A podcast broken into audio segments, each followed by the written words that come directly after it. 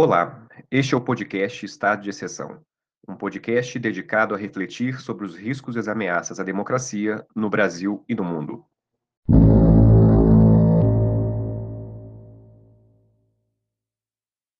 Converso hoje com Bárbara Caramuru Teles, graduada em História pela Universidade Federal do Paraná, mestra em Antropologia Social pela Universidade Federal do Paraná e doutoranda em Antropologia Social pela Universidade Federal de Santa Catarina. Bárbara é coordenadora do Núcleo de Estudos Palestinos Latino-Americano. O que é e como é a Palestina? Bem, eu vou responder a sua pergunta como uma boa pesquisadora, citando o historiador Nurma Salha. Então, vamos lá, abre aspas. Palestina é o país individual e coletivo em termos modernos, Watan ou Maltim, pátria, lar, do povo palestino, o povo indígena da Palestina histórica. O povo palestino, individual e coletivamente, possui uma herança multiconfessional e multicultural e uma identidade multifacetada profundamente enraizada no passado antigo. A citação é do Fazul, 1977, e ela está disponível no livro Palestina, uma história de 4 mil anos, do Nurma Salha, publicado em 2020, na página 3. A Palestina também faz parte de uma região conhecida como Levante, junto com a Síria, Jordânia, Líbano e outros países. E a gente poderia dizer como é a Palestina. Bom, a Palestina ela é um lugar é, com bastante, com uma simbologia religiosa muito forte, né? Jerusalém é um, um, uma cidade, né? Um lugar que excede de muitas religiões, né? Um símbolo muito forte para muitas religiões monoteístas. A Palestina, ela é também uma terra conhecida por ser muito próspera pela pela sua produção de frutas com sabor maravilhoso. Ela é conhecida também pelo seu povo hospitaleiro e é conhecida também há algumas décadas pela sua luta e resistência.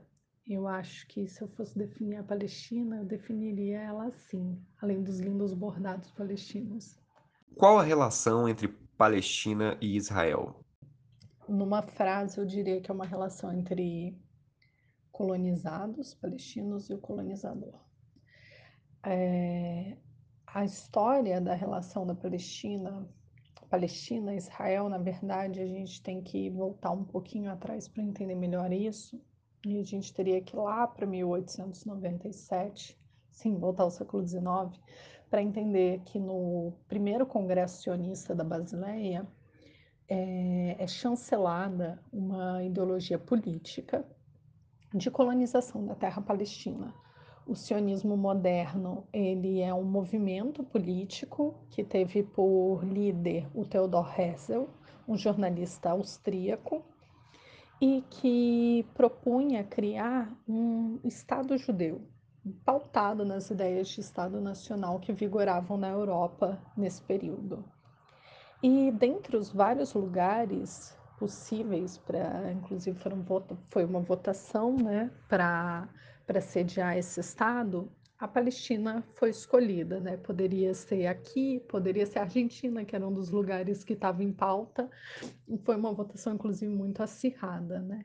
Claro que o, o histórico de população árabe, de fé judaica na região, e também a história da região, né, para, para esse povo fazer muito sentido pensar a Palestina, mas é importante a gente falar que houve uma multiplicidade de, de lugares né, para sediar. Poderia ser aqui no, os nossos vizinhos hermanos, né, que seriam colonizados, mas enfim. E foi a partir desse congresso que esse movimento ganhou maior força. E vale citar que o Herzl, desde a origem do seu projeto, ele falava, por exemplo, nos diários dele, né, tem um trecho que ele fala o seguinte: é, escrito em 1895, sobre a criação desse Estado na Palestina. Devemos expropriar com cuidado. Tentaremos expulsar a população miserável para além de sua fronteira, negando-lhes qualquer, negando qualquer emprego em nosso país. Tanto o processo de expropriação como a retirada dos pobres deve ser executada de maneira discreta e circunspecta.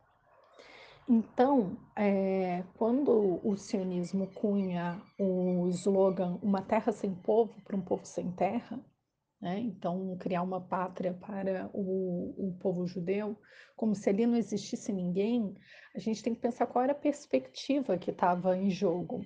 Eles sabiam que existiam pessoas ali. O Nurma Salha, no livro A Expulsão dos Palestinos, vai citar frases né, de sionistas que estiveram na região falando: ah, ali existem uns poucos é, negros miseráveis. Então, assim, o que era, é, quem era esse povo, né? Para eles dizerem que era uma terra sem povo. Eu acho que é muito interessante de fazer esse comparativo, tanto com, com a ocupação, né, a colonização do continente africano, quanto do continente americano, que é essa ideia racista, evolucionista, de acreditar numa superioridade branca, europeia, e que todos aqueles não brancos, né, indígenas, é, negros, é, são desumanizados para justificar a colonização, eles são apagados, eles são é, colocados como, enfim, né, são silenciados, são inexistentes. E foi mais ou menos nessa lógica que esse processo se inicia em 1910. Já tem um, uma intensificação na migração de judeus para a região da Palestina, que nesse período representava só 10% da população total, e a gente tem que lembrar que o judaísmo é uma um, uma religião. Então você tinha também árabes de fé judaica, né, árabes palestinos de fé judaica, mas aí começa uma imigração desses é, estrangeiros e após três décadas, o Urani vai falar, né, é, que já em 1940 já somavam 30% da população. Então, teve uma, um incentivo à migração, isso começou, é, a tomada do território começou como estratégia de compras de terra, o que é muito bizarro, né? Porque é como se a gente pensasse o seguinte, assim, você chega ali na fronteira é, do Brasil e Paraguai e compra umas terras ali do lado do Paraguai e expande o seu território, isso é bizarro, né? Se a expansão do território é bizarra, imagina você criar outro país assim, né? E então você tem uma série de acordos também que vão estar tá propiciando isso, o acordo de Sykes-Picot em 1916 e a Declaração de Balfour, que é muito conhecida em 17. E eu gosto de citar Sykes-Picot porque em 1916, né, como eu trouxe aqui um paralelo à, à partilha, né, à colonização do continente africano, é, em 1916 Inglaterra e França sentaram à mesa e retalharam o Oriente Médio né, de forma muito similar à partilha do continente africano. E após o, o, a queda do Império Otomano, na Primeira Guerra Mundial, inicia-se um período de ocupação, né, de, de um período que eles chamam período mandatário britânico, mas de fato aconteceu ali no, na era do imperialismo uma ocupação britânica da Palestina, e os britânicos vão ser muito coniventes com essa ideia de criação de um Estado judeu na região. Tanto que em 1917, o Lord Balfour, que era o primeiro-ministro do Reino Unido, é, e foi ministro do exterior no período da declaração, ele faz uma declaração dando apoio ao projeto sionista de criação do Estado judeu na Palestina. E essa carta vai ser muito usada como uma forma de legitimar né, eh, essa ocupação das terras. Mas vale também é, dizer que ao longo desse período, é, com o apoio ou britânico ou não, você tinha, é, existiam né, vários, várias estratégias de ocupação desse território, né? E uma das, uma das estratégias mais conhecidas foi o plano AB C e D, o D é o plano Dalit, que é o mais conhecido, que eram estratégias de ocupação e destruição é, do, de ocupação da terra, expropriação dos palestinos, né?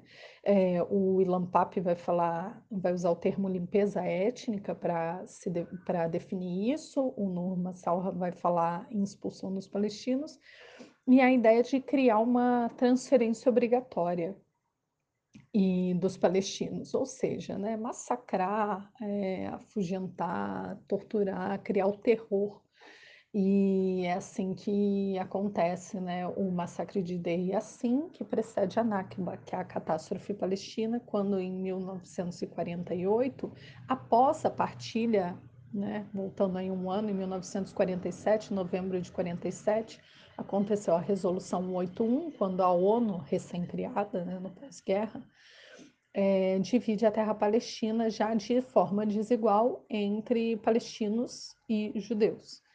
E antes mesmo da, da, do estabelecimento dessa divisão, é, acontece a Nakba, quando é, o exército israelense, né, que ainda, na verdade, ainda não era um exército, né, eram milícias, e essas milícias que eu falei para vocês, né, que tinham nos planos matar a direção palestina, matar agitadores, matar palestinos, matar oficiais, danificar transporte, é, atacar clube, casa, vilarejo, enfim. É, esses grupos terroristas, eles vão, vão é, provocar tanto o massacre de Deyassim, abril de 48, quando as tropas do Irgun e do Lehi, é, essas organizações proto-israelenses, né, é, eles vão invadir os vilarejos, ameaçar as pessoas e no massacre de Dei Yassin é, morrem em torno de 250 palestinos são assassinados, entre eles bebês, mulheres foram é, estupradas e crianças mutiladas, uma barbárie. E aí, em maio de 48, cerca de 850 mil palestinos são expulsos do seu território, o que ficou conhecido como a Nakba, a, traduzido literalmente do árabe, a catástrofe palestina. E é a partir disso que sucessivas ocupações, expropriações é, e injúria ao povo palestino, isso vai ocorrer de forma sucessiva desde então. E aí você vai ter alguns momentos né, na, é, que a gente é, é, tem datados, né, como a Guerra de 1967, a Guerra dos Seis Dias, onde é, Israel expulsa, aí já sim o Estado de Israel expulsa mais uma parte da população, centenas de milhares de pessoas, desloca pessoas, ocupa é, os territórios palestinos, e enfim. Mas o que eu acho que é importante a gente ver é que isso, por isso que eu voltei, que eu fui lá no, no Herzl e no Congresso da Basileia em 1897, para a gente entender isso, a minha leitura disso é que é um projeto de limpeza étnica, eu concordo com o Ilan Pape nisso, que, que prevê também a expulsão de todos os palestinos, expropriação da terra e ocupação da terra, né? colonialismo puro e simples. E esse projeto está em execução desde este, do início do século XX e é o que os palestinos chamam hoje de Nakba contínua, porque a catástrofe nunca, nunca encerrou. E a resistência também não. É importante falar disso. A Palestina convive quase que continuamente com conflitos. Como tem sido esse cotidiano para os palestinos? Pensando o cotidiano né, dos conflitos, eu acho que conflito é uma palavra delicada para a gente usar, mas enfim, da realidade da ocupação da terra palestina para os palestinos e palestinas, como é esse cotidiano? Olha, esse cotidiano é muito complicado porque viver sobre regime de apartheid e colonialismo, é, a exemplo né, do que nós conhecemos pela história da África do Sul, é bastante triste, difícil, é, desgastante. Uh, e quando, quando não uma política de morte, né? Viver sobre a política de morte, que é uma coisa que eu tenho falado como o caso palestino hoje já diversas organizações internacionais já reconhecem como apartheid, que é um regime institucionalizado de opressão e dominação sistemática de um grupo racial sobre o outro, que né, é, também se qualifica por atos inumanos e intenção de manter a dominação. No ano passado, teve um relatório da Human Rights Watch, que denunciou Israel por crime de apartheid. Na sequência, teve o relatório da Anistia Internacional. Então, isso já tem se consolidado internacionalmente, que a situação da Palestina hoje é um regime de apartheid, de colonialismo, e para os palestinos e palestinas, viver sobre um, regime colonial, eu acho que, né, na verdade, não é exclusivo dos palestinos, mas eu acho que qualquer ser humano que vive sobre o, o regime colonial, o Franz Fanon, ele fala muito sobre isso, né, da, dos processos de desumanização, de agressão, de sofrimento que acontecem no, para os colonizados, colonizadas, né, e é uma coisa absurda e a gente pode, inclusive agora, né? Eu escrevi um artigo sobre, em 2020, sobre as políticas de fechamento de fronteira, palestinos imigrantes refugiados na Covid-19. Ele está disponível na Cadernos de Campo na USP, e onde eu reflito um pouco sobre isso e, mas também é um objeto da minha tese pensar essa, esse estado de violência, né? viver sobre, sobre apartheid, viver sobre estado de exceção e a necropolítica, como o Bembe fala, a Palestina seria o maior exemplo de necropolítica é, atual porque, enfim, é, a gente teria que, que ir um pouquinho para trás, mas para entender isso, uma explicação rápida que eu vou dar para vocês, o conceito de necropolítica do Bembe, ele vem do diálogo com o conceito de biopolítica do Foucault, que se refere à gestão da vida, quando o poder regulamentador atua em sua preservação, fazendo viver e deixando morrer.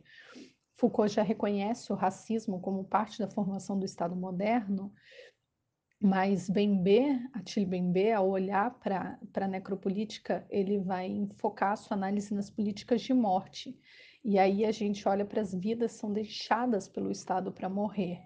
E como atua o, necropro, o necropoder como uma faculdade, capacidade do soberano precipitar a morte, sendo a soberania a capacidade de discernir quem importa e quem não importa. Né?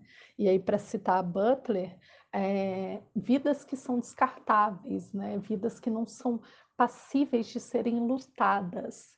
E, e aí é que entra essa análise para pensar os palestinos como, como eu falei lá no começo para vocês, nessa desumanização que ocorre e todo é, esse processo também de tentativa de, de limpeza étnica, de, de, destruição também desse povo né, desses corpos. Acho que um exemplo disso, é, que aconteceu muito recente agora, foi o assassinato da jornalista da rede de TV Al Jazeera, Shireen Abu Akleh, que foi assassinada dia 11 de maio com... É, ela foi alvejada na cabeça durante uma cobertura em Jenin. Então, é, as políticas de morte são, além da segregação física do apartheid, da, da, dos limites de, da circulação né, dos é, cerca de 700 pontos de controle e obstáculos que foram criados na Palestina desde a década de 80, é, o muro que segrega um muro que a construção começou em 2002, o Muro da Vergonha, o Muro do Apartheid, que tem mais de 760 quilômetros de extensão, sendo 85% do muro construído na parte palestina e que é condenado pela comunidade internacional. Enfim, viver com limitações de circulação, de encontro, né, separação de familiares, é, mobilidade restrita e viver sobre esse panoptismo, né, para citar mais o termo de Foucault, mas sobre esse é, sobre essa constante vigilância e política de morte é realmente é, bastante é, difícil e condenado, inclusive, né, internacionalmente. E, bem, é, é um ato de resistência, né? Eu, o meu trabalho, ele é, o enfoque principal é com palestinos em diáspora na América Latina, principalmente Brasil e Chile, mas o, as pessoas palestinas que, que eu conheço na Palestina, enfim, né, é, ao mesmo tempo que a sua terra, né, como disse na, na, no início do nosso podcast, o Nurma Salha fala desse vínculo com a terra, né, ele é muito forte, é, também, é, bem, viver sobre o colonialismo é, é uma dura resistência, assim, é, uma, é bastante complexo, bastante é, enfim, não, eu não consigo encontrar as, as, melhores palavras sobre isso, assim. Acho que é, é difícil até a gente falar sobre, pensar sobre isso. Mas eu também gostaria de completar um pouco essa, essa assertiva sobre a resistência palestina, né, que ao longo de todo o período toda a história da ocupação da Palestina, essa resistência sempre foi muito forte. E então, desde, já em 1936, existiu a grande revolta árabe, né? que onde os palestinos se mobilizaram contra a colonização da terra. E na sequência você tem uma, uma série de manifestações palestinas na, né, para quem tem idade conheceu ouviu falar das intifadas, são várias intifadas, né, que é essa insurreição popular, né, em defesa da terra palestina, isso não deve ser apagado, como agora as manifestações, né, é, recentemente as manifestações por Gaza, Sherjah, e também agora após o assassinato da jornalista Shirin Abu Akleh. Como os palestinos falam, é, a intifada é todo dia resistência, a luta é todo dia. Eu acho que é importante a gente é, visibilizar, ver, né, entender também é, as formas de resistência, né, o papel de todas as pessoas na resistência, seja na resistência cotidiana, na, na educação dos filhos, na, em manter-se, permanecer na terra, ou em diáspora, em, na manutenção das tradições. Né? Na minha tese eu falo um pouco é, dessa, desse papel da resistência, né? As várias formas, o ato de existir como resistir, né? Porque a partir do momento que você vive políticas de necropolítica, a existência passa a ser resistência. Qual o panorama histórico sobre os refugiados decorrentes do conflito na região? sobre o panorama histórico dos refugiados palestinos, como eu falei para vocês né, anteriormente, em 1948, na Nakba, uh, 850 mil palestinos, palestinas são expulsos dos seus territórios, né? E a ONU, recém-criada, vai estar tá criando posteriormente, logo na sequência, agências especiais para os refugiados palestinos, né, para tentar lidar com algum tipo de apoio para essa situação que, é, contraditoriamente, a própria ONU chancelou, né, com, com a resolução 81.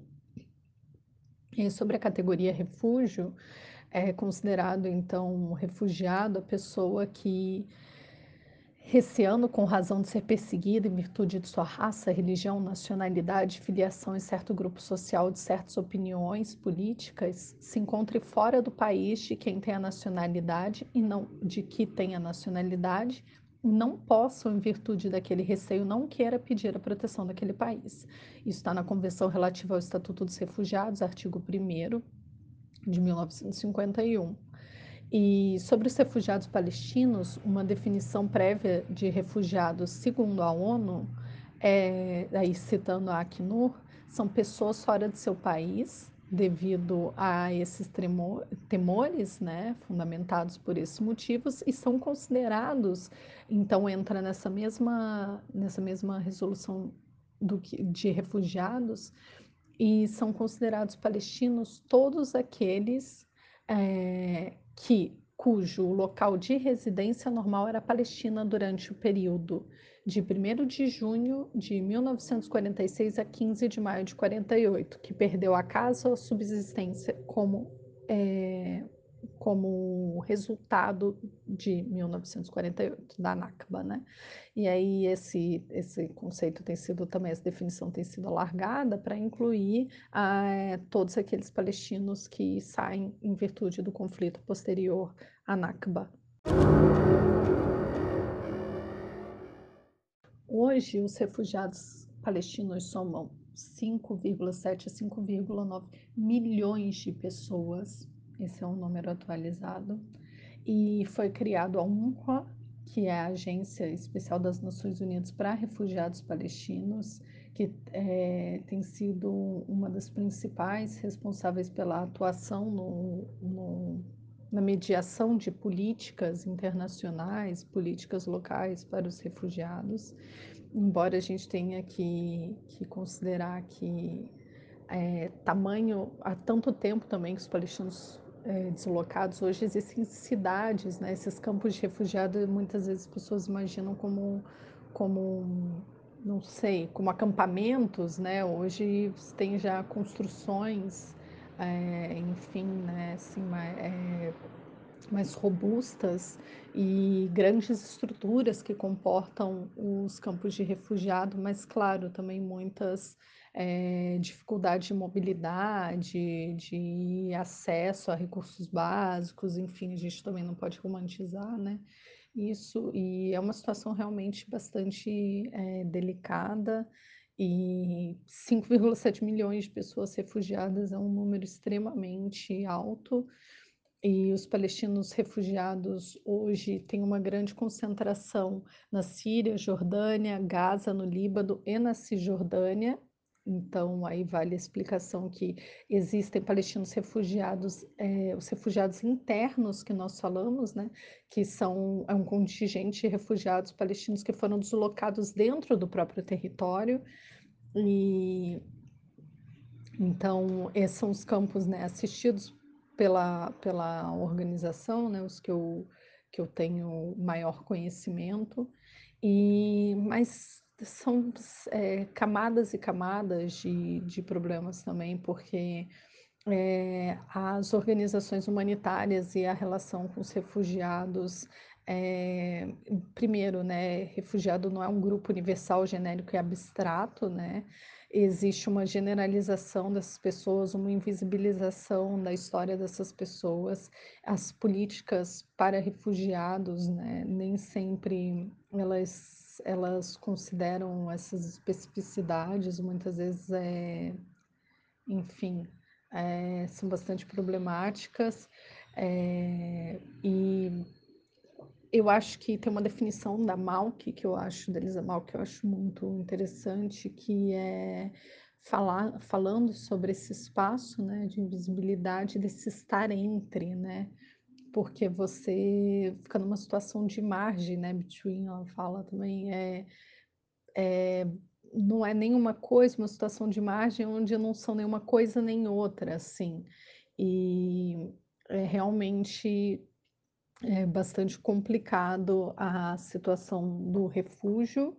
É, eu trabalho muito com a diáspora, porque as pessoas também pensam muito o refúgio, a gente tem que pensar que refugiado, refúgio é uma categoria né, do direito, mas que é, houve, houve, aconteceram grandes, massivas migrações dos palestinos, eles não saem é, abaixo da tutela, né, não saem como refugiado, mas enormes movimentos, mobilidade de palestinos por causa da situação da região, né, e esse é um, um dos pontos centrais do meu trabalho, que é entender a diáspora palestina é, em Brasil e Chile, mas eu, eu entro em contato com a diáspora palestina na América Latina como um todo, é, na América do Norte, hoje eu tenho conhecido um pouco melhor, mas tendendo esses movimentos de saída da Palestina por causa da colonização da terra, por causa da falta de emprego, por causa da violência, por causa da repressão, por causa,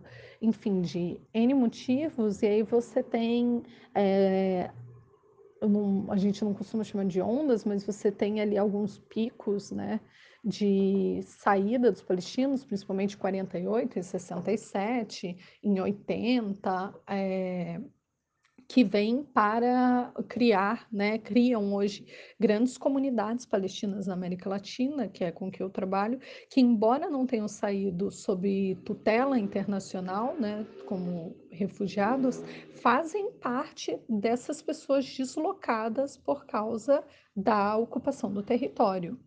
E eu trabalho com Brasil e Chile. O Chile hoje é a maior comunidade palestina fora do mundo árabe. É, na verdade, os Estados Unidos recentemente têm, têm ultrapassado proporções numéricas, mas em termos de institucionalização e de proporção né, da, em relação à população do país, de estabelecimento, o Chile continua sendo uma, uma comunidade muito significativa. E a especificidade do Chile também é de que a maioria dos palestinos, palestinas chilenos são é, de religião cristã e que a imigração começa pré-Nakba, né?